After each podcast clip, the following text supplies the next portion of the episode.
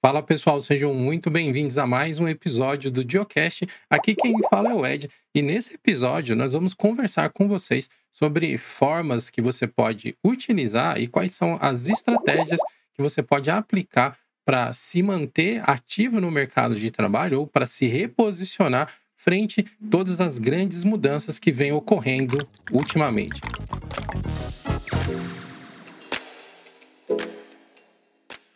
O Finlink é uma plataforma, é um serviço que te permite compartilhar aplicações de servidores Linux através da web que podem ser acessadas no smartphone, num tablet ou em outros computadores, mesmo que não sejam Linux. Você pode acessar suas aplicações Linux no seu Mac, no seu Windows e muitas vezes quando a gente fala de soluções assim, parece que é uma coisa que só empresas gigantescas como a Disney, como a Amazon vão tirar proveito disso.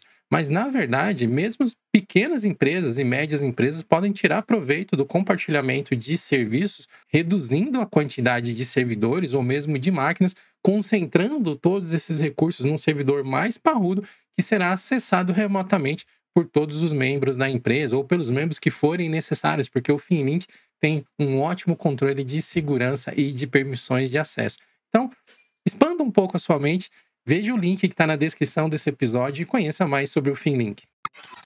E para tirar todas as dúvidas de vocês, nós reunimos aqui um time fantástico, trazendo especialistas do mercado que dedicam a sua vida profissional a ajudar você a se reposicionar. Para ajudar a balizar essa conversa, tem aqui o meu amigo companheiro de Geocast de longa data, Jonathan Simeone. Obrigado pela parte que me toca do especialista, né?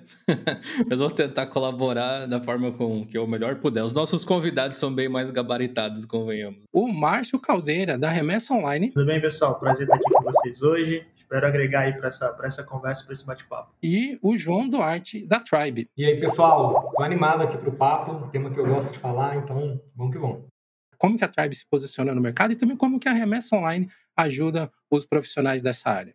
Primeiro prazer, né? Eu, como o Ed disse, eu sou o João, sou CTO e um dos fundadores aqui da Tribe. Estava é, lembrando com o Dil aqui, tive a oportunidade de bater um papo com ele mais ou menos nessa linha, uns três, quatro anos atrás. Acho que vai ser legal a gente trazer aqui uma visão é, é, atualizada do tema.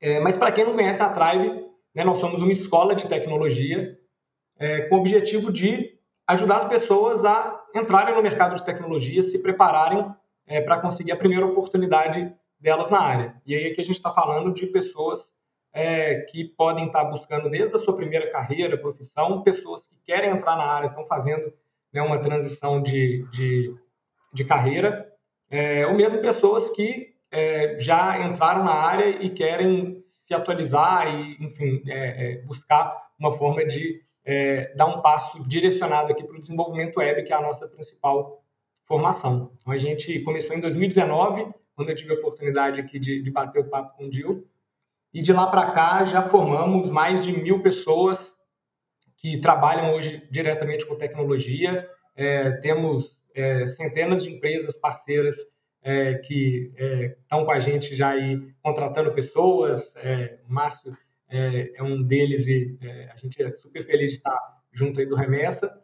E basicamente é isso. Espero poder contribuir aqui é, com o papo, poder falar um pouquinho de como que a Tribe tem é, é, ajudado as pessoas a, a, entrarem no mercado e principalmente desmistificar. Eu acho que as pessoas olham, às vezes, com quem não quem não está mais ali conectado com é, tecnologia, com computador, olha com certa estranheza aquela tela preta. acho que a ideia do papo aqui é a gente poder desmistificar, falar um pouquinho de mitos e verdades e, e enfim, é, é, talvez mostrar com mais nitidez qual é o caminho para dar esse primeiro passo.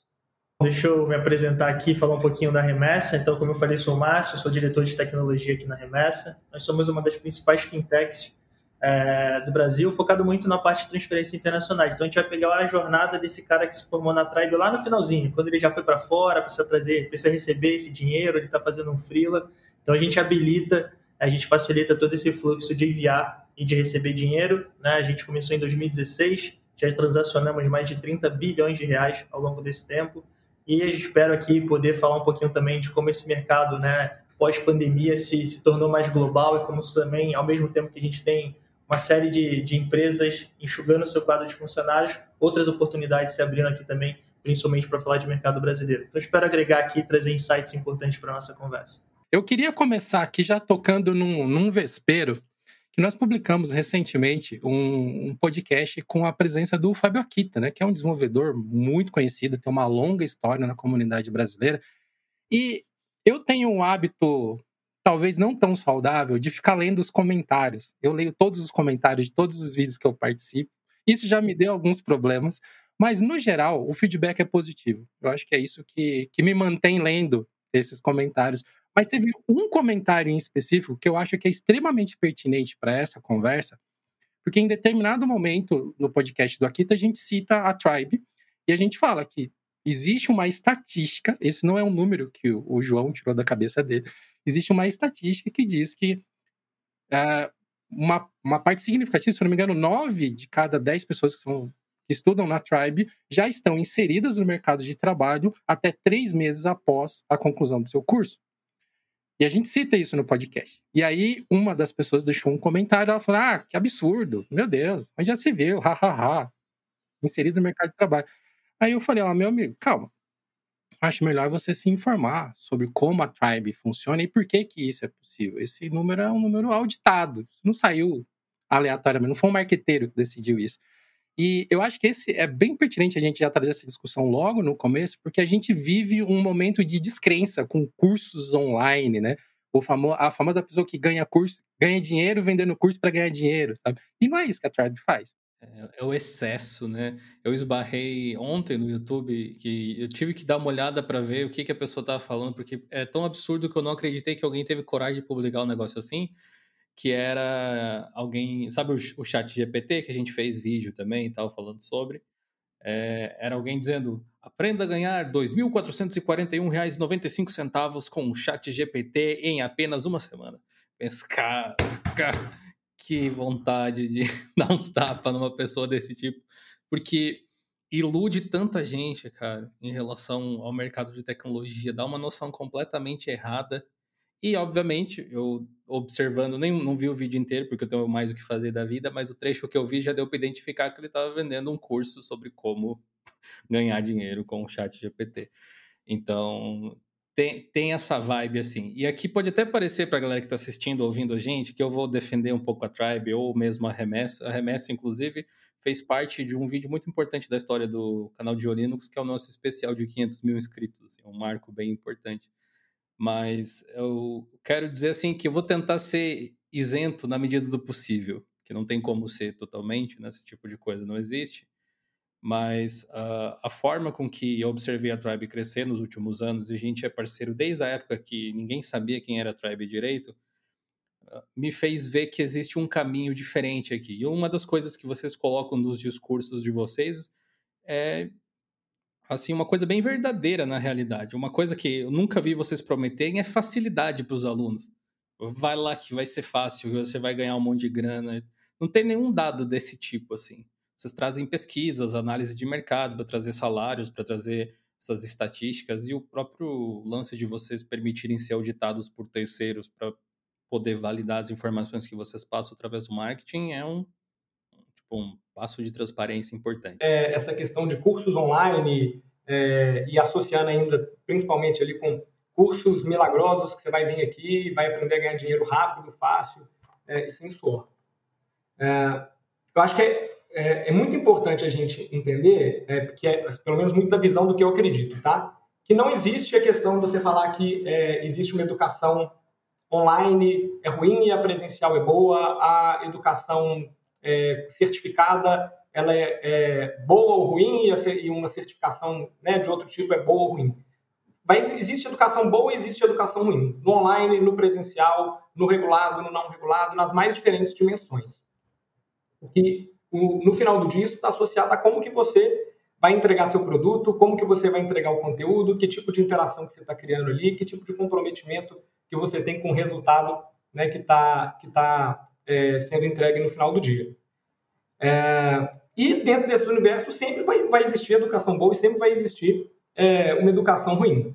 E o que a gente vem trabalhando, né, desde que a gente começou a Tribe, desde 2019, é de criar todos os incentivos para que a gente esteja sempre construindo uma melhor educação mais alinhada com o interesse das pessoas que estudam aqui com a gente. Né? Então, é, o é, modelo de sucesso compartilhado, né, que é uma das principais formas é, de pagamento da nossa formação, é, ele coloca a gente correndo risco junto com a pessoa. É um, um, modelo de pagamento onde a pessoa ela vem estudar aqui com a gente, né, e ela só é, vai nos pagar a formação se ela alcançar o resultado da educação que a gente está se propondo. Então, esse tipo de incentivo, ele nos coloca numa posição de estar tá construindo uma boa educação e que entregue aquilo é, que a gente está se propondo.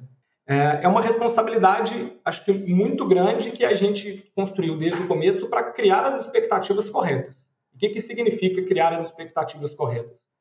Cara, existe remunerações altas no meio da tecnologia?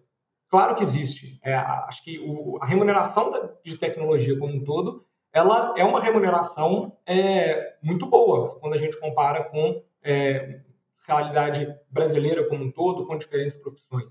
Ela é uma profissão, ela é uma carreira com boas remunerações.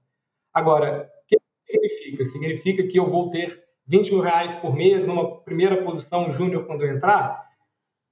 Acho que não é bem por aí. Né? É, a, gente, a gente fez esse relatório é, auditado que, que vocês comentaram, justamente para tentar trazer transparência para esse mercado. E a gente conseguiu mostrar de forma muito real o que, que acontece, quanto que as pessoas estão ganhando, como que a, a, a remuneração delas cresce com o tempo, é, e trazendo isso de forma auditada, por quê? Para mostrar e, e, acho que criar e, tentar trazer para o mercado, criar esse padrão de transparência, para que as pessoas elas estejam falando aquilo que realmente esteja acontecendo e aí de distanciar desse tipo de, de, de comentário, posicionamento que cria expectativas e, e, realidades que não existem, né? Então, é, o que a gente tem visto é que existem, existem boas, boas remunerações na entrada. Você pega é, números de, do nosso relatório é, e é, os salários de entrada giram em torno de 3 mil reais, né? Seis meses depois, evolui ali para uma mediana de 4.500 reais. É, são boas remunerações para uma pessoa que está entrando numa carreira nova, que está fazendo uma transição de carreira, um primeiro emprego, uma boa remuneração. Agora, é muito distante do que a gente vê sendo noticiado por aí, como vem aqui, faz um curso de é, um mês, dois meses, você vai estar tá ganhando isso. É, é, possível chegar em 15, 20, é, 25 mil reais, é, é, para não falar aqui de, de contextos muito específicos, de empresas muito específicas? Totalmente. Agora, é, isso vai tomar tempo, é, isso vai tomar muito aprendizado. Você, é, não é da noite para o dia e não é concurso de dois meses que você vai chegar lá, né? É, existem caminhos aonde a pessoa consegue alcançar boas remunerações mais rápido, muitas vezes trabalhando para empresas de fora. Agora, é muito mais difícil você conseguir uma vaga trabalhando para fora do que uma vaga trabalhando aqui, porque além da questão das habilidades técnicas, além do inglês, que é, ainda que não seja necessário um inglês fluente, né, é, no sentido de, de, de, fluência total, você vai precisar se comunicar de forma é, é, profissional ali no dia a dia com o inglês e, obviamente, é, a barra competição global, a barra vai ficar mais alta. Então, o Márcio pode falar que é melhor do que eu, mas é, são oportunidades que existem, mas são mais difíceis de alcançar.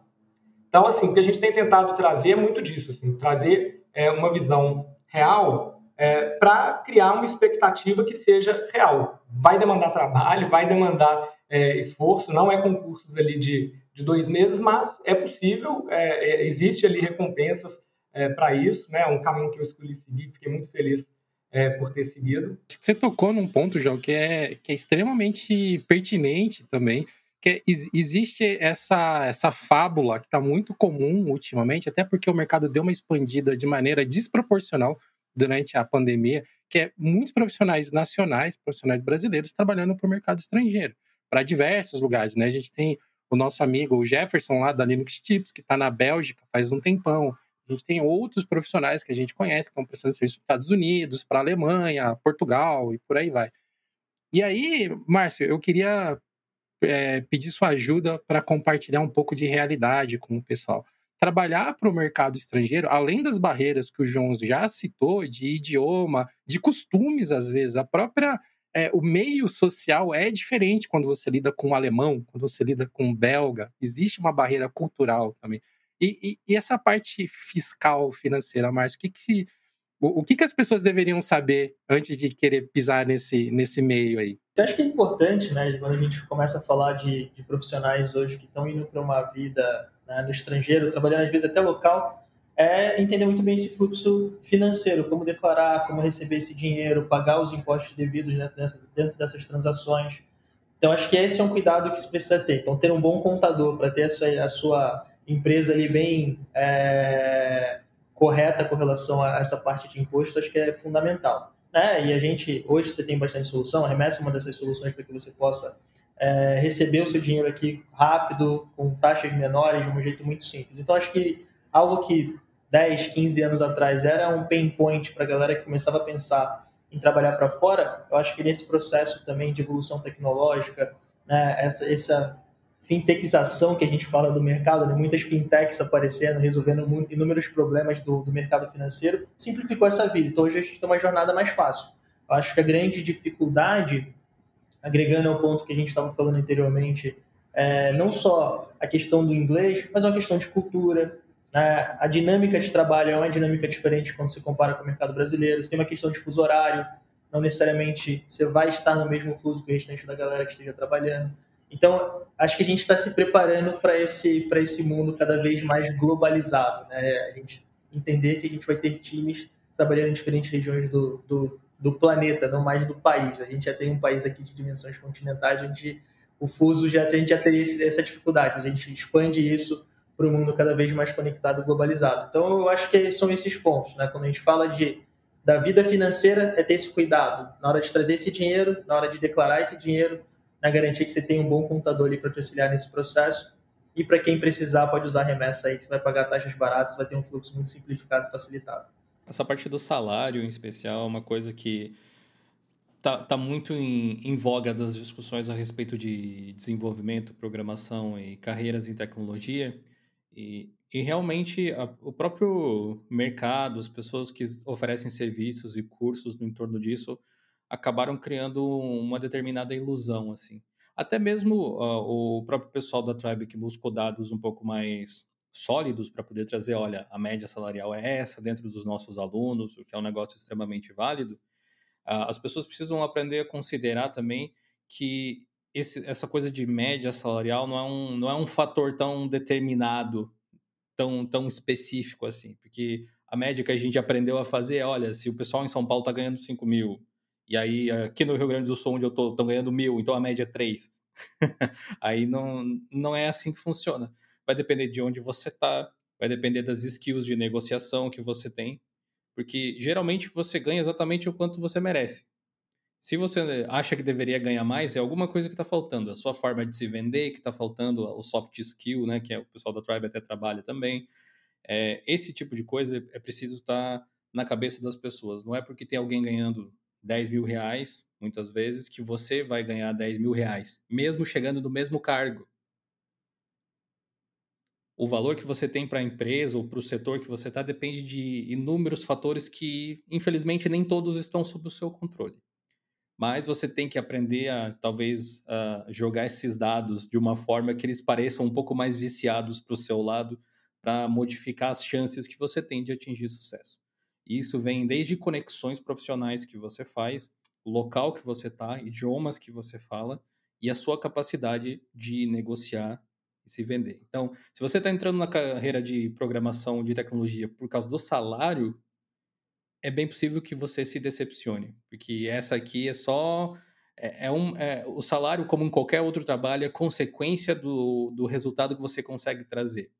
Se você é um programador mediano no sentido de usando até a mesma raiz da palavra medíocre, né? Se você é um programador que só faz o básico, que não se atualiza, as chances de você ser substituído por qualquer coisa, é, qualquer outra pessoa, é muito mais alta, muito mais fácil. Se qualquer um faz o seu trabalho, se é uma coisa fácil, que você não teve esforço para fazer, quantas outras pessoas podem chegar no exato mesmo patamar?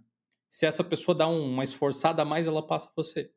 Então, tirar um pouco da cabeça essa coisa de salário, de cifras e números e tentar entender qual é o objetivo, aonde você vai chegar a partir dessa carreira da tecnologia. Você precisa realmente gostar disso, senão não funciona. É, é, tipo uma coisa que eu gostaria muito de dizer para quem está aí ouvindo, pensando em entrar em carreira de tecnologia só porque ouviu que ganha muito. Várias, várias profissões ganham muito. Vai ser médico, de repente, também ganha muito. Advogado, é a mesma coisa. É, nenhuma dessas coisas vem de graça, não no sentido monetário, mas vai exigir o seu tempo, dedicação e tal. A formação da Tribe é quanto tempo, João? Para o pessoal ter uma ideia. São 12 meses é, de formação, tá? E, e, eu gosto muito desse, desse ponto que você trouxe. É de, eu, eu, eu, gosto de comparar com, com, com um exercício. Se você está querendo ali ganhar massa muscular ou perder peso, é, e você ficar subindo na balança todo dia. Assim, se você estiver focado simplesmente olhando para a balança, é, não é aquele número ali que vai ditar exatamente o seu progresso. Né? Aquilo ali ele vem no longo prazo. Às vezes você vai mudar a sua forma ali, a composição ao longo do tempo. É, e eu acho que a evolução da carreira é parecida com isso. Assim, se você ficar aficionado com a questão do número, às vezes você vai buscar uma oportunidade que ela vai pagar um pouquinho a mais do que uma outra, mas vai ter muito menos oportunidade de crescimento, você vai estar exposto a um tipo de desafio que não vai te desenvolver tanto. Então, eu gosto muito de entender o seguinte: é, a área de tecnologia ela é uma área que tem crescido muito porque as empresas têm se digitalizado, né? E é um movimento sem volta, é um movimento estrutural, secular que a gente está passando e que cada vez mais as empresas vão digitalizar seus modelos de negócio. Existe muita oportunidade, é, é, é, ainda que quando a gente olha para o Brasil, para a América Latina, de serviços que precisam ser digitalizados. E essa demanda ela vai continuar crescendo é, de forma estrutural. É uma boa área para citar. É uma área onde você vai encontrar oportunidades de forma estável ali ao longo do médio e longo prazo. Né? É um movimento que ele vai continuar acontecendo. É, então, eu gosto de olhar muito para isso, justamente falando é, da forma que você trouxe, assim, é, é, entendendo que essas oportunidades, se eu trabalhar pesado, se eu estudar muito, se eu me dedicar, se eu aprender minhas habilidades sociocomportamentais, né, se eu for uma pessoa, um profissional ali que está se dedicando a cumprir o que, que, se espera de mim, a entender o que, que eu estou indo bem, o que, que eu não estou indo bem, o que, que eu preciso me desenvolver. Se eu realmente me dedicar é, a fazer um bom trabalho, a recompensa ela vai vir, é, as oportunidades vão estar tá lá e eu vou ser recompensado. Mas não vem de graça, né? Se, se fosse algo fácil, é, a gente fala do quão difícil é contratar profissionais de tecnologia. É, por que, que é muito difícil? É, não é exatamente porque não tem ninguém tentando entrar. Tem muito a ver com o que acho que alguém comentou aqui no começo do papo, com as pessoas estarem qualificadas e preparadas para assumirem as vagas. E o desafio é que é, é, é, demanda estudo, demanda investimento, não é simplesmente né, eu assistir algumas séries de vídeos, me candidatar lá para a vaga que eu vou ser aprovado. Se fosse fácil, não tinha essa falta de profissionais. É, oportunidade é a palavra e não existe garantia nenhuma. Assim. Você pode trabalhar, você pode fazer tudo o que o João falou, mesmo assim pode dar errado. Mas você tem que ser otimista, obviamente, porque se você não fizer isso, as chances de dar errado são muito maiores, né? Então, pelo menos você tem que ser comprometido, dedicado, etc para você tentar aproveitar as oportunidades que ali existem. Isso vale para qualquer profissão. Hoje o mercado ele também vai mudando, né? Porque a gente tem dinâmicas diferentes. A gente tem uma nova geração entrando para o mercado de trabalho, então a gente tem duas, três gerações hoje trabalhando em conjunto. Então o mercado ele vai se moldando e criando essas oportunidades. Mas voltando ao ponto inicial dada essa pincelada, é um mercado que habilita muita gente. Né? Hoje, putz, você começa a estudar muito cedo, você tem a possibilidade de estudar muito cedo graças ao acesso à internet, então você come, consegue começar muito novo, você vai, putz, aprendendo, se desafiando, vai fazendo um desafio, vai se, se, se testando dentro das suas habilidades, evoluindo isso, e, cara, daqui a pouco você está aplicando para uma vaga de estágio, tem ainda, assim, muita oportunidade dentro do mercado quando a gente tem essa boa combinação. Se você está bem no teu começo de carreira, putz, quanto melhor a tua soft skill, mais fácil para você entrar para uma empresa, porque a empresa vai te lapidar a tua hard skill, ela faz parte do contexto dela quando ela adiciona alguém que está estagiando, um júnior, a gente tem essa cabeça de que eu preciso preparar e formar essas pessoas. E aqui, trazendo muito para o meu contexto de MS, a gente tem excelentes cases de pessoas que a gente pegou lá no começo de carreira e hoje são gerentes de tecnologia aqui dentro. Então, a gente consegue formar com a cultura da empresa. Então, esse casamento, ele também é um casamento que funciona super bem. Então tem muita oportunidade ainda no mercado de tecnologia, mas é o que a gente acaba não olhando tanto é que também é um mercado que pega um momento como esse que a gente está falando de um pouco mais de escassez, é um mercado que você tem muita pressão. É, então você tem ônus e bônus como tudo na vida. E o mercado de tecnologia não é só flores. É, quando você chega num nível de gestor para cima, a pressão para gerar resultado, a pressão para você gestionar e manter essas equipes funcionando, crescendo. Eu sempre tenho o olhar que tecnologia é enabler para negócio. Né? Dificilmente você vai ter um business que ele é puramente tecnologia. Aí a gente está falando de uma SpaceX, a gente está falando de coisas muito específicas. Mas dentro do nosso segmento aqui de, de companhias que trabalham nesse meio de digital, a gente está habilitando o negócio a crescer, a gente vai dando volume, a gente vai dando é, espaço para que o business continue crescendo. Então a gente é esse acelerador, né? a gente habilita esse aceleramento, essa aceleração, não aceleramento. Então, acho que quando a gente olha para essa combinação, a gente tem essa, essa importância dentro do negócio. Então é um ambiente que, de algum modo, ele vai te, te, te, te demandar mais em alguns momentos. Você vai ter esses momentos mais tranquilos, né, te, te possibilita, a gente vive no mercado de tecnologia, um dos primeiros a entrar para esse modelo mais remoto, hoje já se torna uma realidade. Então, se tem muita coisa que é mais fácil, a tecnologia vai habilitando. Mas não é esse mar de rosas que todo mundo olha e fala assim, putz, vou, vou virar programador, vou virar desenvolvedor, putz, vou começar com um salário legal e, cara, porra, vou, vou trabalhar da praia, vou fazer isso, vou fazer... As pessoas que chegaram nesse patamar, é, que estão podendo fazer isso, tem que olhar para trás e entender como ele chegou lá. Esse exemplo que você deu, Márcio, ele tá me desbloqueando umas memórias aqui, porque eu estou marketing digital ultimamente, mas a minha formação é de tecnologia, né? Eu sou analista de sistemas, trabalhei em algumas empresas do mercado, a Mil, Night Health, Incor tal.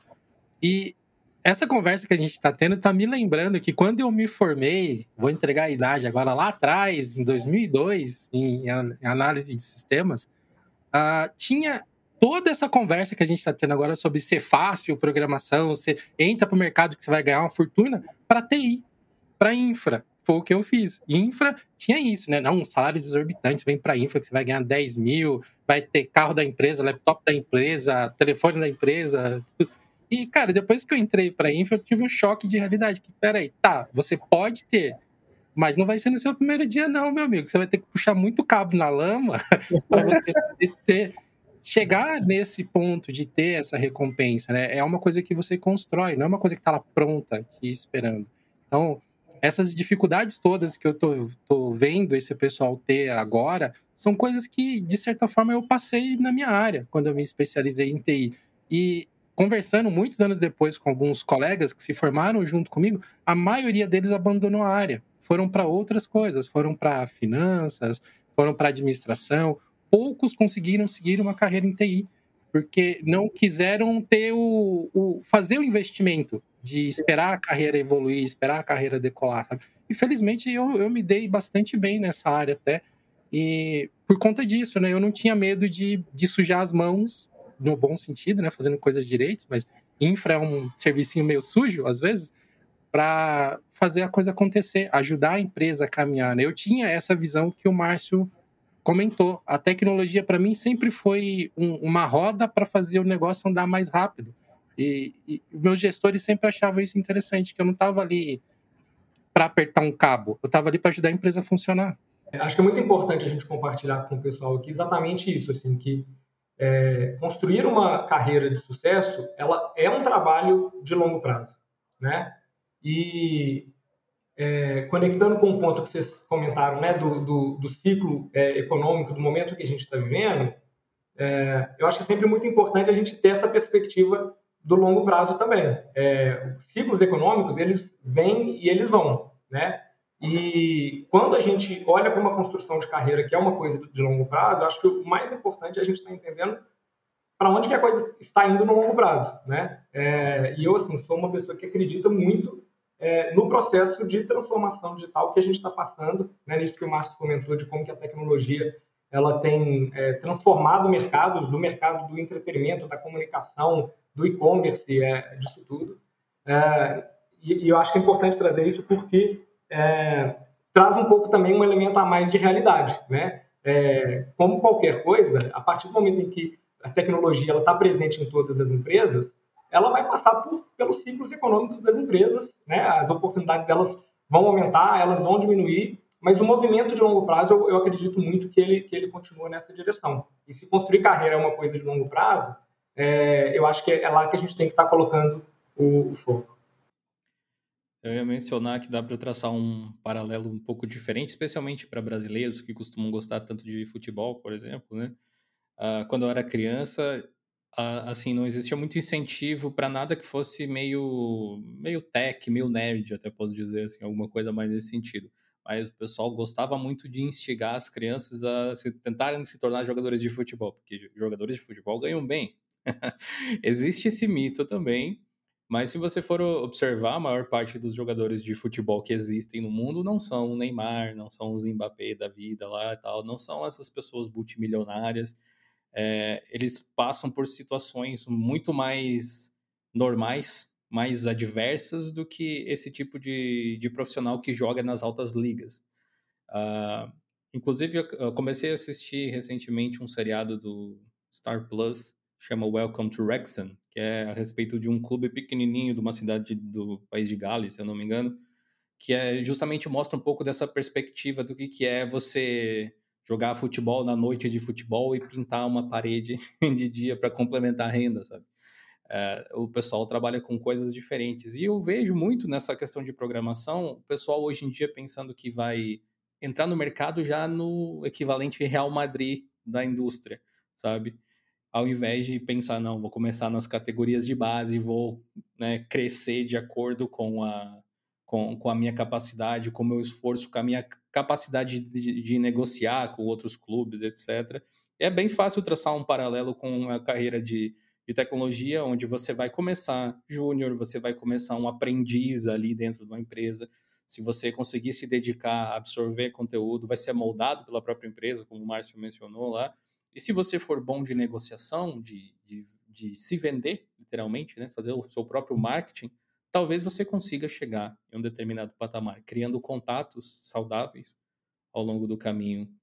Inclusive, até uma pergunta para vocês dois, assim. Eu sei que as duas coisas se complementam, tanto soft skills quanto hard skills, mas eu tenho a sensação de que soft, soft skill acaba sendo mais importante no longo prazo, porque a hard skill ela é meio que uh, não é engessada, mas tecnicamente todo mundo pode aprender aquele assunto mas o comportamento, a lida, aquela coisa é uma coisa que demora mais para se desenvolver até mesmo, uma habilidade pessoal que exige um, um outro tipo de dedicação, até mesmo de, de, trabalho em si mesmo. O que, que vocês veem? É bem importante esse ponto também, tá, Dil? É, a gente faz uma, uma pesquisa com, com estudantes da Tribe, a gente pergunta é, no... É, agora eu não me lembro exatamente se era no momento em que eles é, se empregaram algum momento depois, mas a gente pergunta o que foi importante das coisas que eles aprenderam na Tribe para eles estarem onde estão. E os pontos que aparecem em primeiro lugar, eles são é, pontos de soft skills. É, é, o aprender a aprender, que é das, um dos temas que a gente trata muito aqui dentro da Tribe, né? A pessoa que trabalha com tecnologia, ela não vai parar de estudar, não vai parar de aprender. Tem coisas que você aprende que são a base, que é o que, que elas são mais perenes, mas na camada de tecnologia, na camada de linguagens, frameworks, bibliotecas que você usa, cara, isso muda numa frequência muito grande. Às vezes, você muda de empresa, você vai ter que trabalhar com uma stack de tecnologia diferente. Você, é, dentro de uma mesma empresa, hoje em dia, está cada vez mais comum você ter que estar tá trabalhando com tecnologias diferentes. Agora, a capacidade de você aprender, ou a curiosidade, né? Muitas eu vejo, é, é, acho que pelo próprio é, é, processos seletivos que, que a gente também conduz internamente. Uma pessoa curiosa, motivada, dedicada, que às vezes não conhece uma tecnologia, ela vai ter, uma, ela tem um potencial de evoluir na carreira maior do que uma pessoa que já conhece uma determinada tecnologia, mas não apresenta a mesma motivação, o mesmo grau de curiosidade, interesse pelo negócio, não vai conseguir aplicar aquilo da melhor forma, né, é, trabalhar em equipe. Então, é, eu acho que as empresas elas têm se atentado mais a isso. Né? Eu, eu, uma frase que é, eu costumava ouvir, é, acho que até falei ela no, no, nosso outro papo que a gente bateu, Márcio, mas que as pessoas falavam que as empresas elas contratavam pelas hard skills e demitiam pelas soft skills. Elas contratavam a pessoa porque ela passou no teste e demitia ela porque ela não conseguia trabalhar em equipe alguma coisa nesse sentido. Hoje eu digo que as empresas elas contratam pela hard e soft skills. Elas já entenderam que isso é um, um, é crucial no processo é, e no, o olhar não é mais só para o técnico, o soft skill tem ganhado cada vez mais espaço, pelo menos é o que a gente tem, tem visto do lado de cá. Super corroboro na visão, eu trago até um, um, um jeito até simples da gente é, vislumbrar isso, né, dentro do dia a dia de cada um que estiver nos ouvindo aí depois. qual empresa hoje você tem uma área de tecnologia que é extremamente isolada do restante da companhia? Não, não existe mais esse modelo, né? Se você olhasse lá atrás, talvez você encontrasse. A galera de tecnologia era os homens da caverna, né? Então, não, não, fala com o cara lá do. Fala lá com o cara da caverna lá, o cara que fica no escuro, pá, não sei o quê. Hoje em dia não existe mais isso. Meus times de tecnologia aqui estão em contato direto com o time de operação, com o time de marketing, vão desdobrar como a gente vai fazer o go-to-market de um determinado projeto. É esse time que está construindo, que está lá agregando nessa visão de como rolar o tá. Então não dá mais para você fazer tanto essa separação.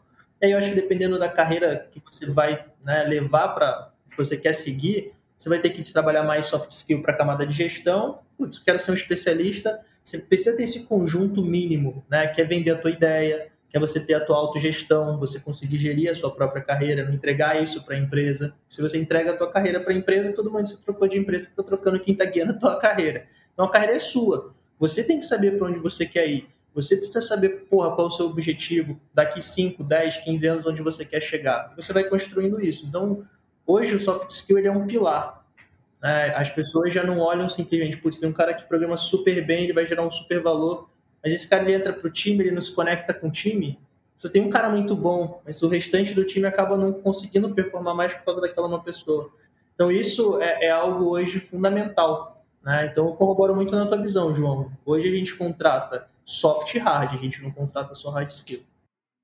Cara, tem um, um, ponto que eu acho que é bacana a gente colocar também, que pode ser que as pessoas mais jovens que estão cogitando entrar para o mercado agora, elas fiquem meio assustadas, assim, né? Porque são algumas decisões que ninguém tem de antemão. Provavelmente nenhum de nós tínhamos aqui. Ah, claramente aos 18 anos, qual que vai ser o desenho da minha carreira pelos próximos 10.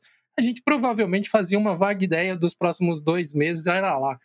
Então, acho que é bacana a gente também tranquilizar o pessoal que o desenho da carreira que você faz na sua mente, ele vai evoluindo com o tempo. O importante é que você tenha uma linha mestra.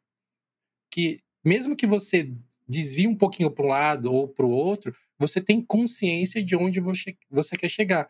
E pode acontecer de você mudar totalmente de, de caminho no seu, sabe, de objetivo no seu processo porque as coisas mudam, você muda com o passar do tempo, o mercado muda com o passar do tempo. Por exemplo, eu sou é, analista de sistemas, trabalhei com infra, trabalhei com gestão de sistemas multidimensionados ao redor do, do Brasil inteiro, e hoje eu tenho, toco uma agência de marketing digital e estou feliz da vida aqui, porque eu fui desenvolvendo outras skills durante esse meu percurso de tecnologia que me mostraram, poxa, olha isso aqui, eu nunca tinha pensado nisso até cinco anos atrás, mas, cara, como que eu tô feliz fazendo isso aqui agora? Então, ok, vou parar de fazer essa outra coisa e vou me preparar para poder migrar para isso aqui full time, porque hoje é essa parada aqui que tá me deixando feliz, que me realiza profissionalmente e também financeiramente. Então, é, jovem mancebo, jovem manceba que está nos escutando, que está vendo esse geocache aqui no YouTube, no Spotify, acalme o seu coraçãozinho. É, é normal que você não tenha um plano de longo prazo muito bem definido, mas é para isso que existem empresas como a Tribe, por exemplo, que elas vão te Se você não tem ideia nenhuma, mas você sabe que você quer estar pelo menos na área de programação, eles vão te ajudar a ter uma linha mestra. Vão te preparar para observar essa linha mestra. E aí depois é com você. Você tem que né, e continuar lapidando seus objetivos. Pois é, digo, digo até mais que se alguém tentar te convencer do contrário, que existe algum tipo de fórmula, já corre para o outro lado estão querendo te enrolar. Certeza. Se, se alguém está dizendo, olha, se você fizer isso, isso e aquilo, tomar banho gelado, acordar às 5 da manhã, aquela parada toda, que aí é o segredo do sucesso ler não sei quantas páginas por dia, porque o Bill Gates lê também, não vai dar certo. Tá?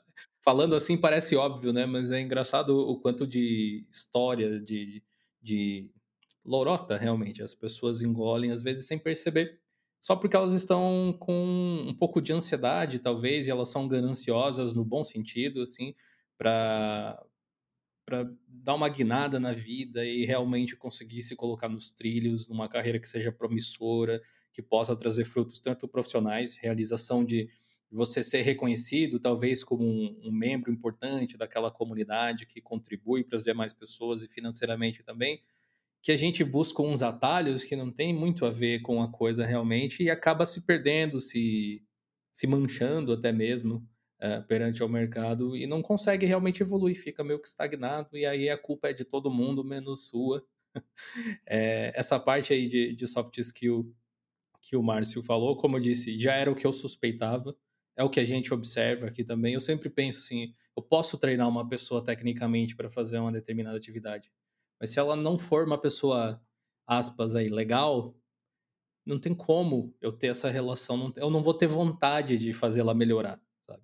É, inclusive, a respeito de soft skill, é uma coisa bem vaga para muita gente, né? A gente consegue pensar em soft skill como habilidade de se comunicar. A gente até tem um curso para os membros do canal a respeito de storytelling e comunicação. Vale o merchandising aqui. Quem quiser assistir depois lá pode assistir. Mas uh, que vocês diriam exatamente, especificamente? Vamos tentar dar umas dicas para o pessoal que são skills, soft skills especificamente, que podem ser trabalhadas, exemplos práticos do dia a dia que vocês veem no escritório, Agora, não como a Tribe escola para com o cliente, nem a remessa com o cliente, mas dentro da remessa, dentro da Tribe, da equipe de vocês. Que exemplos vocês conseguem pensar? Eu vou falar uma que para mim é, é a, a, a, crucial é, e a gente entende aqui muito como a raiz de quase todos os problemas, que é comunicação. Comunicação parece que é uma coisa é, quando eu digo comunicação, não estou falando de habilidade de falar em público ou necessariamente de apresentar um projeto. Estou falando da comunicação realmente do dia a dia. Você falar uma mensagem com uma ideia na cabeça, a pessoa entender do outro lado o que estava na sua cabeça. A quantidade de vezes que essa troca ela não acontece da melhor maneira e o que está na sua cabeça chega de um outro jeito na cabeça da pessoa, e aí um projeto que você pensou de um jeito sai de outro jeito, ou uma coisa que era para ser feita de um jeito acaba acontecendo de outro, é, é impressionante. E a, a, capacidade de você comunicar de forma clara, a capacidade de você entender, interpretar, questionar, é, é, saber se comunicar bem no final do dia, resolve a grande maioria dos problemas que, que, que, que eu costumo ver de, é, aqui dentro no nosso dia a dia. E olha que acho que a gente, é um, a gente se dedica muito, a gente se preocupa muito com os canais e a forma é, é, de se comunicar. Eu acho que assim, essa para mim é, é, é, a, é, a, chave de ouro. Posso falar de outras aqui, mas se fosse para eleger uma, eu diria comunicação. Pelo menos aqui, quando a gente olha para a remessa, complementar, a comunicação é um problema né, em diferentes níveis, você vai ter a comunicação como item importante. Mas um que eu, que eu estimulo muito aqui dentro do, do, dos times é essa, essa questão do cara resolver problemas. É, ele, ele ser interessado ali no pegar o primeiro problema dele e parar. É, eu acho que esse processo de quando você está sendo desafiado frente a um problema, ele te, te habilita muita coisa. Você vai aprender, você vai correr atrás, isso vai te estimular a pesquisar, isso vai te estimular a trocar ideia com um par teu. Então, ser o famoso problem solving, eu acho que é uma das características aqui de soft skill que a gente busca muito na remessa. Eu aprendi, Márcio, que, que, que, tem um nome para isso em inglês, que é o resourcefulness. É, que é o famoso virador. A gente, eu aprendi recentemente esse termo é, exatamente nesse contexto. Em relação a essa coisa de, de conversa, porque como eu sei que vocês ensinam soft skill para os alunos ali na Tribe, assim, eu, eu mesmo tenho um pouco de dificuldade, às vezes, de uh, tentar traduzir em palavras a forma com que você deve se comunicar. Então, esse é um esforço constante, você se autolapida o tempo inteiro, especialmente se você estiver fazendo a gestão de uma equipe ou qualquer coisa assim. Mas dentro da própria Tribe, agora falando do, do processo de aula mesmo, assim, você pode dar um spoiler, claro, de como vocês fazem, como é que se ensina uma equipe de programadores a se comunicarem bem? Como é que se trabalha essa skill? Não só no lado da soft skill, tá, Gil, mas é, o, a nossa metodologia é uma metodologia que ela é muito baseada na prática, tá? É, o que a gente tenta fazer aqui é o tempo todo estar tá colocando as pessoas que estudam com a gente em situações parecidas com aquelas vão enfrentar dentro do mercado de trabalho. Desde a da forma como elas enviam um projeto para a gente, ela não salva o código num zip e manda por e-mail para o professor, a gente usa o Git aqui, que é a ferramenta que a grande maioria das empresas utiliza, usa GitHub para submeter o projeto, o projeto roda em testes automatizados. Então, a gente tenta trazer muito dessa experiência, dessa é, é, do, do, contexto do dia a dia de empresa para provocar essa prática. E a mesma coisa vale para soft skills. Né? Então, é, a gente tem ali sim conteúdos é, vamos chamar assim, teóricos, que é, trazem exemplos, é, demonstram, explicam por que cada uma dessas coisas é importante é, e tenta trazer um direcionamento geral, mas a verdade é que grande parte do aprendizado ele vai acontecer na prática, né? E aí eu acho que tem duas formas de prática que a gente costuma introduzir aqui em relação às soft skills. A primeira delas, ela é, é uma prática realmente orientada para isso. Então a gente faz dinâmicas com a turma. Né? A turma ela é uma turma que se interage, ela é uma turma que é, a gente brinca que é como se fosse um time ali. É, e aí a gente roda dinâmicas dependendo do, do, do tema, né, com contextos diferentes ali, para colocar a pessoa diante de situações onde ela precisa usar aquilo, ela precisa eventualmente dar um feedback para uma pessoa, ou ela precisa é, comunicar uma determinada é, informação ali para a pessoa. E a gente também cria situações de prática aqui mais próximas ainda do mercado de trabalho, que são os projetos em grupo. Os projetos em grupo, cara, é a mesma coisa, assim, é muito próximo do contexto que a pessoa vai viver, porque é um grupo de pessoas que tem um determinado projeto que precisa construir, que elas vão ter que dividir tarefa entre elas. Se elas não se coordenarem, comunicarem bem, ela vai fazer uma coisa de um jeito, a outra vai fazer de outro e as peças não vão se encaixar. Ou uma vai começar a fazer uma coisa sobrepondo a que a outra fez e depois vai ver que perderam tempo à toa. E aí tem um prazo que elas também têm que seguir. Então, falando de outra soft skill super importante, que é a gestão de tempo, é, ela precisa lidar com isso. É, então, resumindo assim, é, a, a, a, forma mais interessante, o que a gente mais tenta fazer aqui, é realmente trazer para a prática. Eu queria fazer uma pergunta que pode ser meio, meio capciosa, e pode ser que as pessoas nos entendam mal, mas eu vou até dar um pouco de contexto. A gente sempre indica para as pessoas quais são as melhores formas elas se preparar, exemplo, desenvolver as soft skills, desenvolver as hard skills, ter planejamentos, mas eh, eu queria puxar um momentinho aqui para a gente falar das coisas que as pessoas não deveriam estar tá fazendo. Tipo, se você está fazendo isso nesse momento, pare.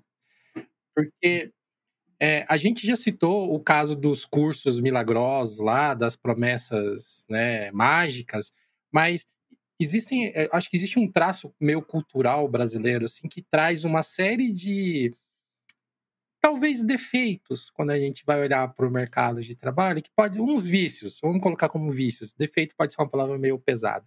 Então, vocês que estão participando desses processos há muito tempo, tiveram contato com muitos alunos, quais são, tipo, os, os vícios que vocês chegam, que vocês mais veem nas pessoas e falam, meu, não, né? Pô, 2023, fala sério. Vocês devem ter um filtro grande, né? Ninguém entra só porque quer dentro da, da empresa, ou ninguém se torna aluno porque quer.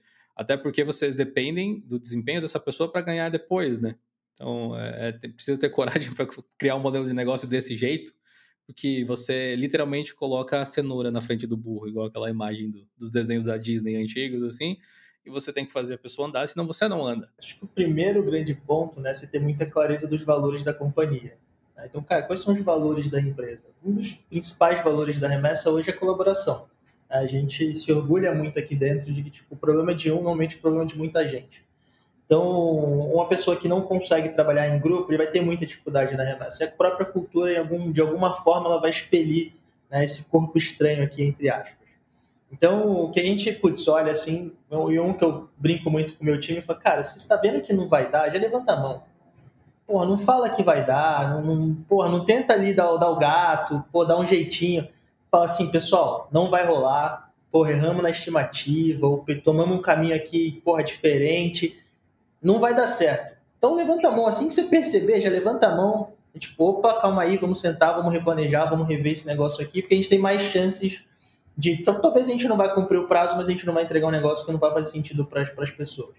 Então, acho que um, um, um, que a gente normalmente tem que ir ajustando, né? Porque o mercado ele vai construindo também um pouco desses vícios, excesso de pressão, o cara, putz, se sente, né? Ele não se sente confortável Muitas vezes ele tem um ambiente onde falar a verdade não é um negócio tão fácil para o cara e o cara vai ali empurrando com a barriga. Tem medo de errar. Então a gente tenta desconstruir, né? Então, para você colaborar, você precisa ser transparente, né? Você tem um ambiente que de fato preza por uma colaboração, as pessoas precisam se sentir confortáveis num ambiente seguro para poder chegar e falar assim, putz, ó, cometi aqui um equívoco, putz, isso, isso e isso, e a gente fala assim, tudo bem, como que a gente arruma, como a gente não comete esse erro de novo. Acho que a pior frustração de um gestor é ver o mesmo erro acontecendo mais de uma vez. É sinal de que a gente olhou o problema, não criou um plano de ação eficiente, ele está acontecendo de novo. Então, acho que é, para mim, esse jeitinho de tentar sempre acomodar ali, putz, não trazer a verdade, é um negócio que a gente tenta corrigir aqui. Não acontece tanto, né? A gente estimula muito os times a se policiarem nisso. E eu acho que é o melhor caminho para a vida, tá? Isso caiu comigo aqui, é, é uma dica do Márcio, especificamente. Cara, joga real. Seja franco, seja honesto. Eu acho que no final todo mundo quer que as pessoas sejam assim com a gente. Né? Então, putz, pratica aquilo que você gostaria que o outro fizesse para você começa você a praticar antes de cobrar dos outros. Muito até pela nossa orientação e a importância é, da gente garantir que as pessoas que estão com a gente é, estejam tendo a melhor educação possível para que ela consiga é, ter sucesso na carreira delas, é, o que a gente, é, e eu acho que isso vale para todas as empresas, tá? É, considero muito importante é essa proximidade da área de tecnologia com o negócio, né? A gente não pode estar se colocando num papel, numa posição de ser a pessoa que simplesmente vai tirar o pedido e vai escrever uma linha de código é, para resolver um determinado problema. Nosso papel tem que ser como que a gente pensa e usa a tecnologia para alavancar e para resolver os problemas de negócio. Né? A gente é uma área meio. Acho que é, é, a pessoa entrar dentro da empresa com esse mindset né, de putz, é, como que eu. É, o Gil tinha comentado mais cedo ali daquela coisa de estar preocupada com o salário, etc. Assim, garanta que você está ocupando a sua cabeça com como que eu vou ajudar a minha empresa alcançar os objetivos dela. Como que eu uso tecnologia para isso? Que papel que eu tenho que ter nisso? Acho que esse é, é, é um ponto que a gente se atenta muito, né, que a gente chama aqui de é, sucesso das pessoas estudantes em primeiro lugar, que é um dos valores que a gente tem aqui, que é como que a gente garante que o tempo todo a gente está olhando é, e trabalhando para entregar e fazer o melhor para as pessoas que estudam com a gente. Do lado de processo seletivo para estudante, que vocês comentaram, é, a gente não olha tanto o elemento cultural em si, né? Porque no fundo a gente está formando pessoas para trabalharem em diferentes empresas. Diferentes empresas têm diferentes culturas. Então o que a gente olha muito é. É, a gente tenta entender o quanto que ela está preparada para passar pelo nosso curso, porque é um curso que vai demandar muito dela, é um curso que vai demandar um planejamento para ela se estruturar para passar um ano com a gente, né? um curso de 12 meses, dedicação ali de 6 horas diárias síncronas, mais uma, duas horas por dia ali pelo menos para estar tá fazendo projetos, exercícios. E a gente não quer aprovar e passar uma pessoa para o nosso curso que não vai estar tá preparada e que vai se frustrar no meio dessa jornada. Então, muito do que a gente tenta fazer é explorar e entender o quanto que a pessoa está preparada para passar pelo nosso curso, está convicta, entende é, como que vai ser essa jornada, está realmente dentro, para que é, seja um sucesso para ambas as partes. Né? Até porque essa coisa de vocês terem um, um, modelo de sucesso compartilhado, onde a pessoa paga depois se ela conseguir atingir o, dito sucesso, tem muito a ver nesse início aí, porque na prática é um investimento que você faz na pessoa, né? Uh, talvez é, você não tenha colocado com essas palavras, mas é, é, meio que assim que eu vejo. Olha, eu estou selecionando pessoas no qual eu vou investir uma grana que, pensando em negócio, podem retornar essa grana depois e aí, em contrapartida, eu estou criando um profissional para o mercado, tem toda uma satisfação pessoal, social, etc., que vem na, nesse entorno. Então, imagino eu que qualquer pessoa que entre dentro do, das turmas da Tribe pode se considerar merecedora, porque vocês provavelmente fizeram um, um nitpicking ali para escolher quem vocês acreditam que pode atingir o sucesso, que tem essa resiliência para passar por todo esse processo, né? Porque quando a gente falou, ah, o curso tem 12 meses, tem gente aí pensando assim, ah, mas uma faculdade tem quatro, tem cinco anos, tal, mas são basicamente oito horas diárias de estudo, é, é o seu trabalho, basicamente, né? Você pode trabalhar part-time, acredito que muitos alunos façam também, mas definitivamente vai exigir uma dedicação para conseguir passar por todo esse processo. Bem interessante. Nós vivemos numa sociedade de redes sociais, né? Estamos neste momento de redes sociais existem personalidades muito proeminentes no mundo de tecnologia. Você pega aqui no nosso meio de software livre, tem o, Linus Torvalds, tem o Stallman, que são figuraças, né? Para citar alguns. São as figuras. O Torvalds tem fama de ser um cara terrível de você lidar, né? Melhorou nos últimos anos lá depois de alguns processos, mas ele tem essa fama de ser uma pessoa difícil.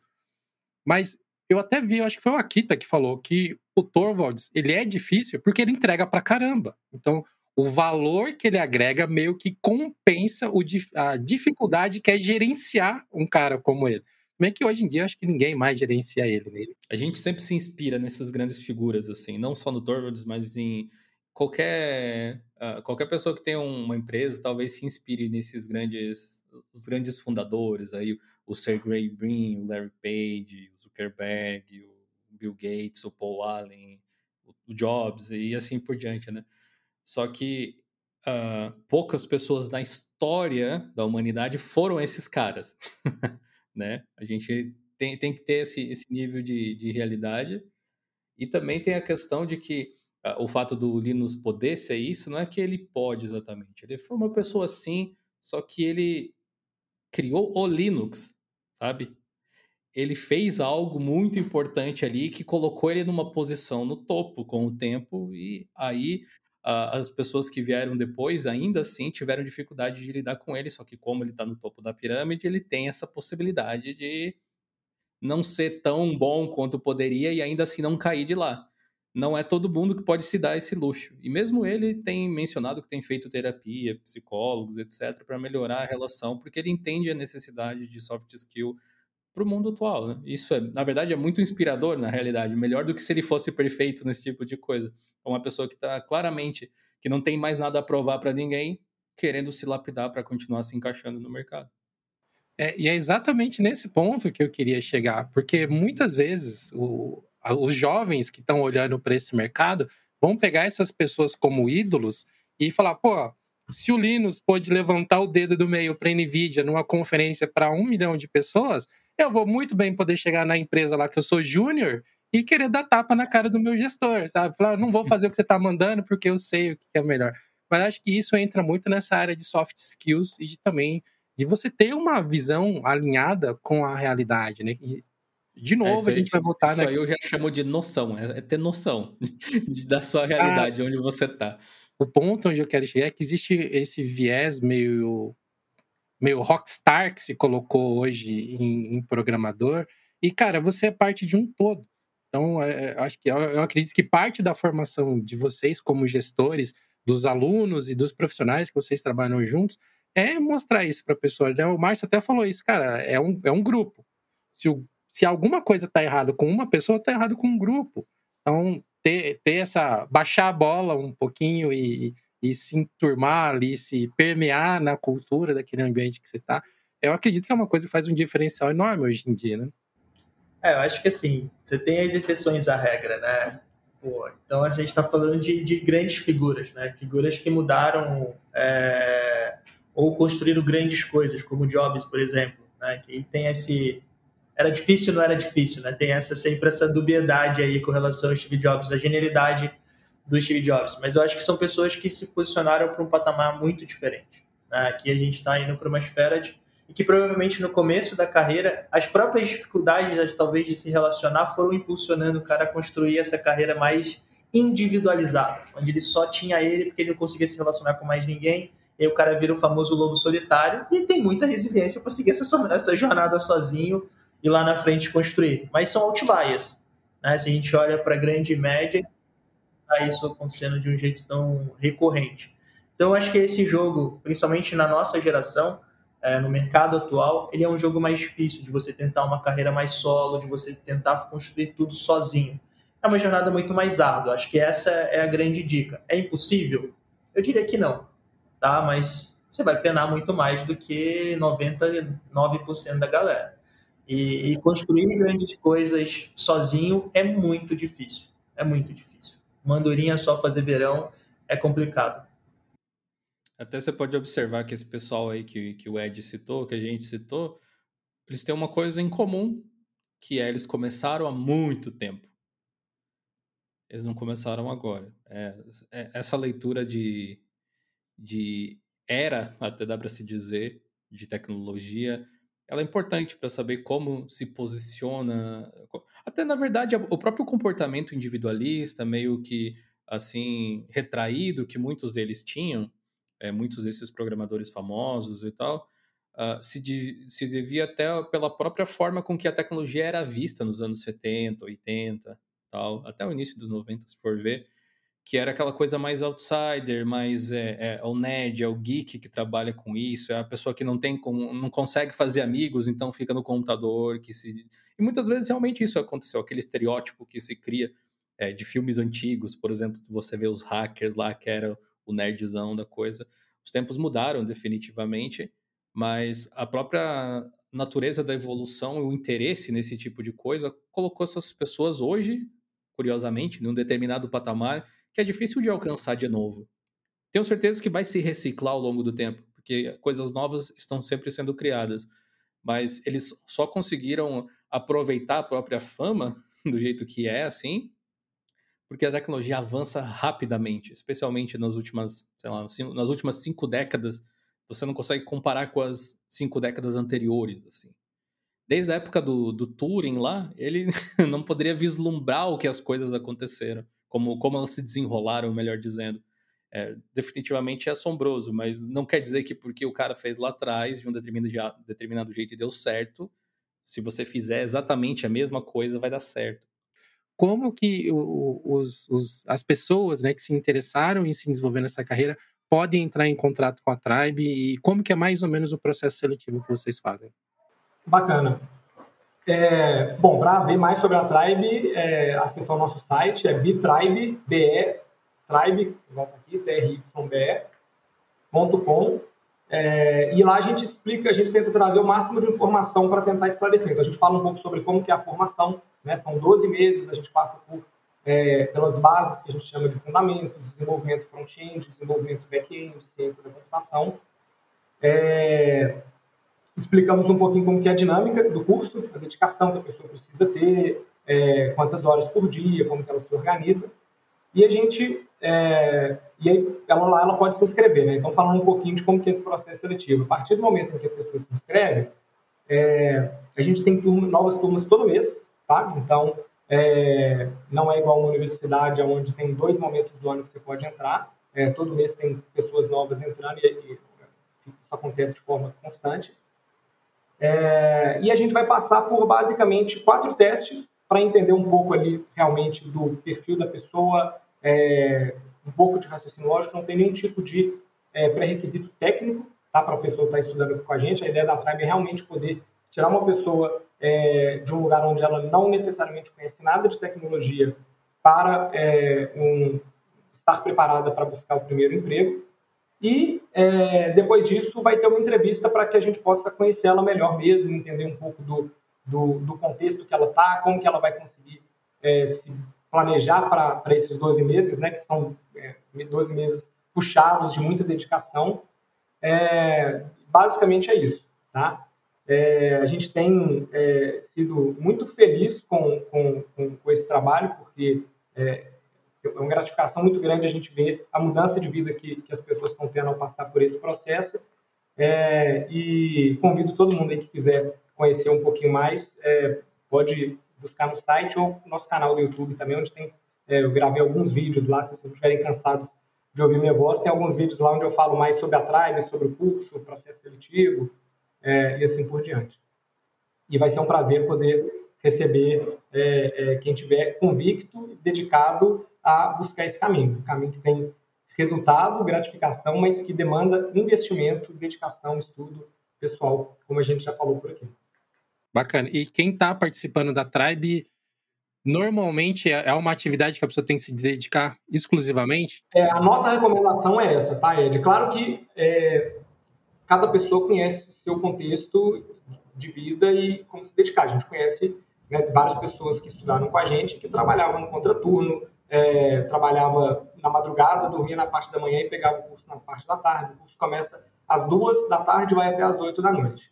É uma dedicação é intensa e a nossa recomendação é que a pessoa possa se dedicar integralmente.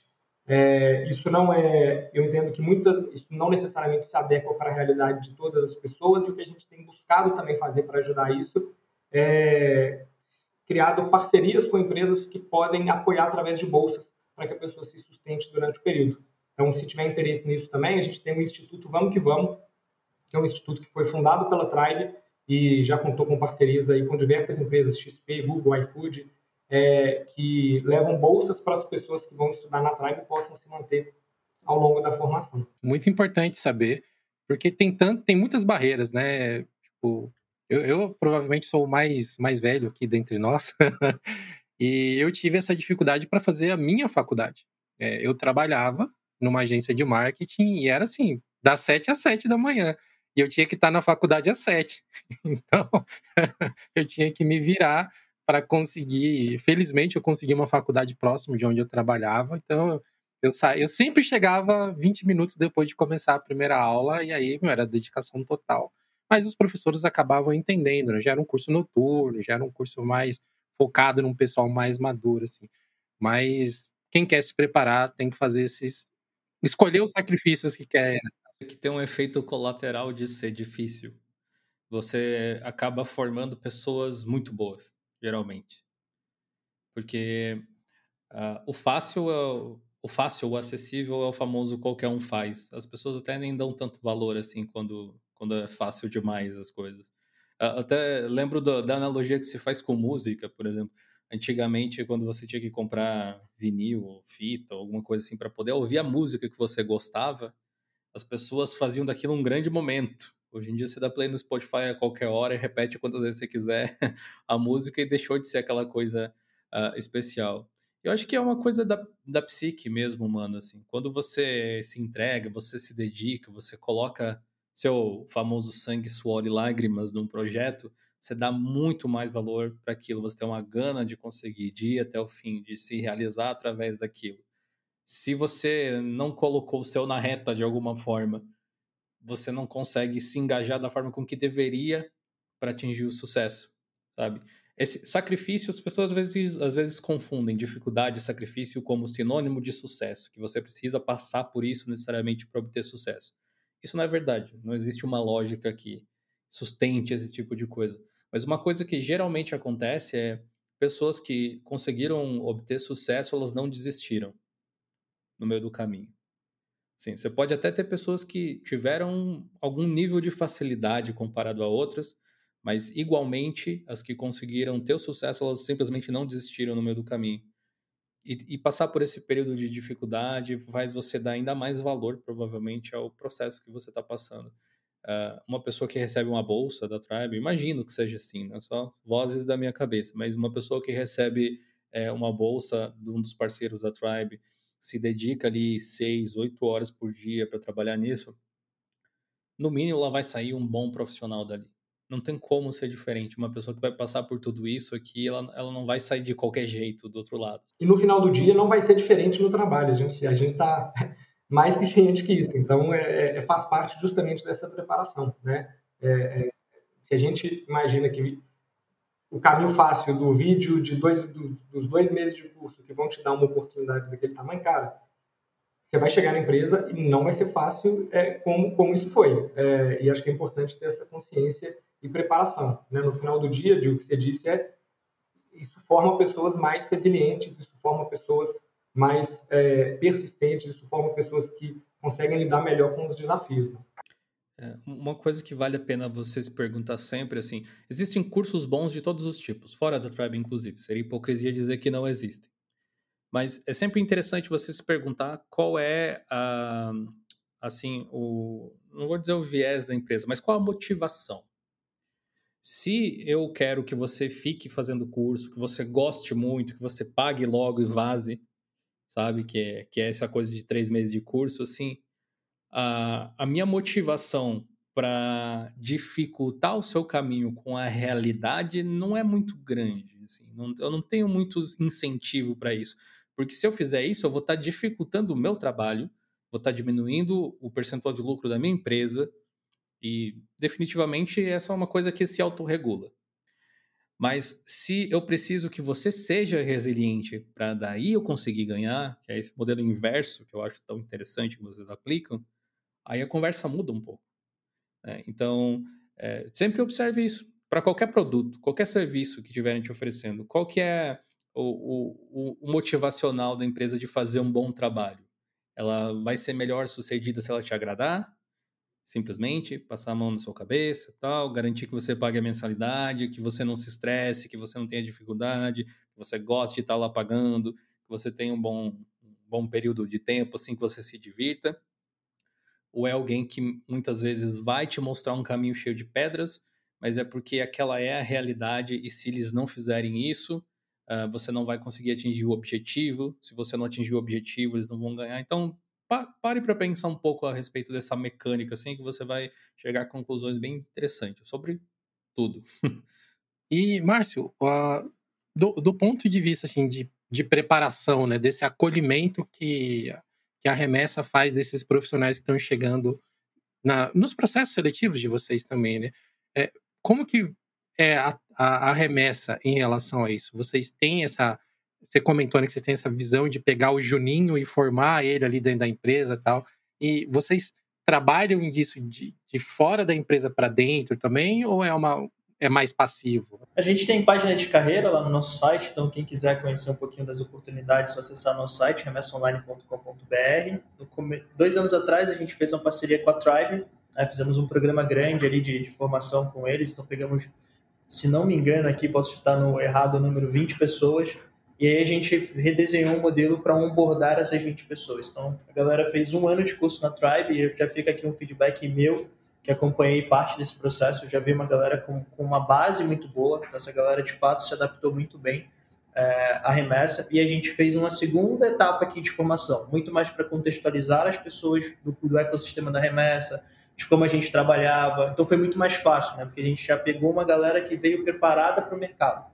Então, foi, a gente queria entrar para o modelo de formação, esse era o desejável quando a gente conheceu a Tribe, então o projeto nosso era criar uma academia para remessa, a gente falou assim, putz, a gente tem que crescer, a gente tem que entregar resultado, tem uma galera aqui do lado que já está fazendo esse trabalho e parece que está fazendo um trabalho super bem feito. Putz, em vez da gente fazer todo o processo, já vamos pegar essa galera, vamos colocar para dentro de casa e a gente só onboarda e contextualiza de remessa. Foi uma decisão super acertada, o projeto fez um ano e meio agora, se não me falha a memória. Temos pessoas do, do, dessa tribo que estão distribuídas aqui dentro dos nossos squads, gerando valor para a companhia. Então, a gente sempre olhou com muito muito carinho, né? A gente, quando começou lá atrás, obviamente, a gente estava não tinha tanto nome para contratar, então a gente sempre foi muito para esse modelo de, putz, vamos pegar a galera que está comprando aqui o sonho junto com a gente e, putz, vamos dar pista para essa galera, vamos formar essa galera. Então sempre foi o nosso racional desde o começo é, em tecnologia. E aí, putz, dois anos atrás a gente conheceu a Tribe, foi, putz, um casamento aí que também deu super certo. A gente falou em outras, em outras turmas da Tribe também para a galera, trazendo um pouquinho do que, que a gente faz. Então, funcionou. E eu acredito muito nesse modelo. Acho que você tem que encontrar equilíbrio, né? Então, você precisa ter gente que tem, que está começando para você formar, e são pessoas que têm menos vício, né? Eu entendo o vício aqui não como algo negativo, tá, pessoal? Mas o vício, putz, às vezes com aspectos culturais diferentes daquilo que a gente acredita, daquilo que a gente quer ter. Então, quando você traz pessoas que estão começando, essas pessoas se adaptam mais fácil a, a, cultura da companhia e no final você tem um equilíbrio muito maior dentro de todo mundo. Né? Então você tem o cara que chegou, que vai agregar com a visão dele, com a experiência dele, que vai ajudar inclusive no processo de lapidação e de formação dessa galera mais nova. Então quando você olha para tudo isso, putz, fica um casamento bom, porque o sênior ele precisa ensinar também, porque é onde ele revisita, é onde ele reaprende, é onde ele valida muita coisa. Então esse processo a gente fomenta muito aqui dentro da Remessa uma parceria que a gente tem um baita orgulho de ter feito. É a segunda vez que a gente tem a oportunidade de estar falando junto aqui e, enfim, só é, mais uma vez agradecendo a remessa com uma parceria é, de sucesso. A gente conseguiu abordar muitos pontos importantes para tranquilizar o coraçãozinho e acender perguntas importantes na mente das pessoas que nos, estão nos ouvindo ou que estão nos vendo neste momento e querem começar uma carreira. Né? A tecnologia ela está muito atraente atualmente mas muito do que a gente falou aqui se aplica a praticamente qualquer mercado. Você desenvolver suas skills de, de relacionamento, você ter essa gana de nunca parar de aprender, faz toda a diferença em qualquer profissão que você esteja, meu amigo e minha amiga que está nos ouvindo aí. Então, eu só tenho a agradecer a vocês aqui, João, Márcio e Dil, que compartilharam essas, essas visões com a gente. Quero deixar as portas abertas aqui para vocês que estão ouvindo o Geocast enviarem as suas dúvidas que vocês possam ter sobre a Tribe, sobre a, a remessa online para a gente aqui, através do nosso fórum lá no Geolinux Plus, ou deixa no comentário desse episódio mesmo, para que a gente possa, de alguma forma, encaminhar para o João e para o Márcio. E quem sabe, né, a gente consegue estreitar mais esse relacionamento, de ajudar as pessoas que querem entrar para o mercado a, a encontrarem os, os, ativadores, né, as pessoas que vão te mostrar um dos caminhos possíveis e que até agora está se provando bastante efetivo. Né? Eu que agradeço, é, foi super legal bater esse papo aqui com vocês, estou à disposição aí para é, pode mandar as dúvidas, perguntas que a gente dá um jeito aí de, de receber e responder. Eu que agradeço também o convite, prazer em dividir, falar um pouquinho de mercado de tecnologia, dividir um pouquinho das histórias. E será um prazer também ouvir as perguntas, a gente interagir aí, devolver as respostas para vocês. Agradeço a presença dos dois aí também. Com certeza, para você que ouviu até o final, abra sua mente, limpe seus ouvidos, preste atenção no que foi dito, ouça novamente, porque tem várias dicas muito boas que profissionais aí de anos de mercado qualificados entregaram para vocês é, a respeito de estudo, a respeito de comportamento. A gente nem falou esse termo, mas tem muito sobre ética de trabalho que vocês compartilharam também. E, e ficou, para mim, assim, uma das coisas, um dos takes que eu mais levo é a parte de soft skills que a gente conversou. É impressionante o quanto esse tipo de coisa faz diferença. E não é à toa que tem tipo, um, um livro muito antigo que eu lembro de gostar de, de ter lido, que é do. Acho que foi publicado em 1936, do Dale Carnegie, aquele uh, Como Fazer Amigos e Influenciar Pessoas, que é um best-seller e tal, meio. Na, vai na categoria de autoajuda aí que você encontra, provavelmente. Uh, mas ele fala muito a respeito de diversas formas de você negociar tudo na vida. Toda conversa é de, um, de uma certa forma uma negociação em um certo nível, uma troca de experiências, é, uma troca de intenções, muitas vezes, mesmo que seja algo muito sublime e simples, que é querer que a outra pessoa se sinta bem.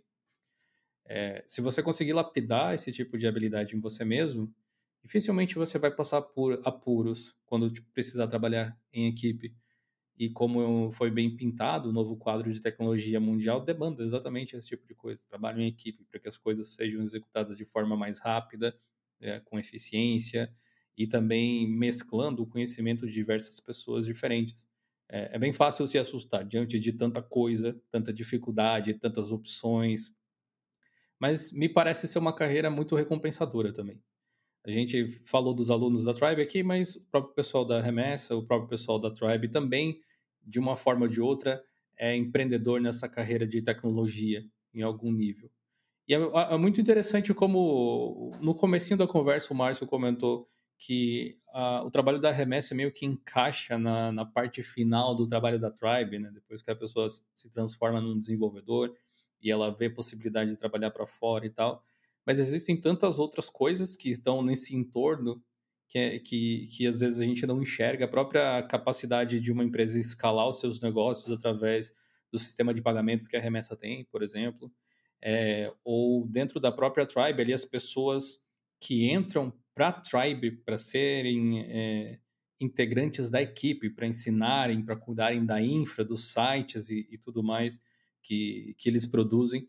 Então, talvez vocês nem tenham vislumbrado todas as possibilidades que existem, mas dê uma conferida aí, tanto a Remessa quanto a Tribe são parceiros nossos aqui de bastante tempo, já de longa data, sempre foram é, empresas que demonstraram idoneidade, sabe? Tem, tem algumas que você olha e pensa assim, depois de um tempo, aquilo é meio shady, não sei não. Aqui realmente nunca aconteceu. É, tanto é que eles estão aqui. Se não fosse assim, eles não seriam convidados. O pessoal pode até se questionar às vezes que a gente traz empresas assim essa questão. E eu gosto de ser muito transparente em relação a isso. A gente recomenda e fala com pessoas, empresas e produtos que a gente acredita realmente, de verdade, que podem ser úteis para vocês em algum momento ou não mas que pelo menos vocês conhecem, caso de necessidade, para recomendar para alguém ou algo assim. Então, uh, apesar de eu me estender na minha despedida, eu realmente gostei muito de conversar com vocês dois. É sempre legal quando você recebe convidados aqui extremamente inteligentes e atuantes no mercado que estão ajudando outras pessoas a realizarem sonhos. A gente tem um pouco desse sentimento aqui no Diolinux também, tentando mostrar a tecnologia de uma forma que seja não pareça mágica para as pessoas, sabe? Dá uma espiadinha por trás da cortina, assim.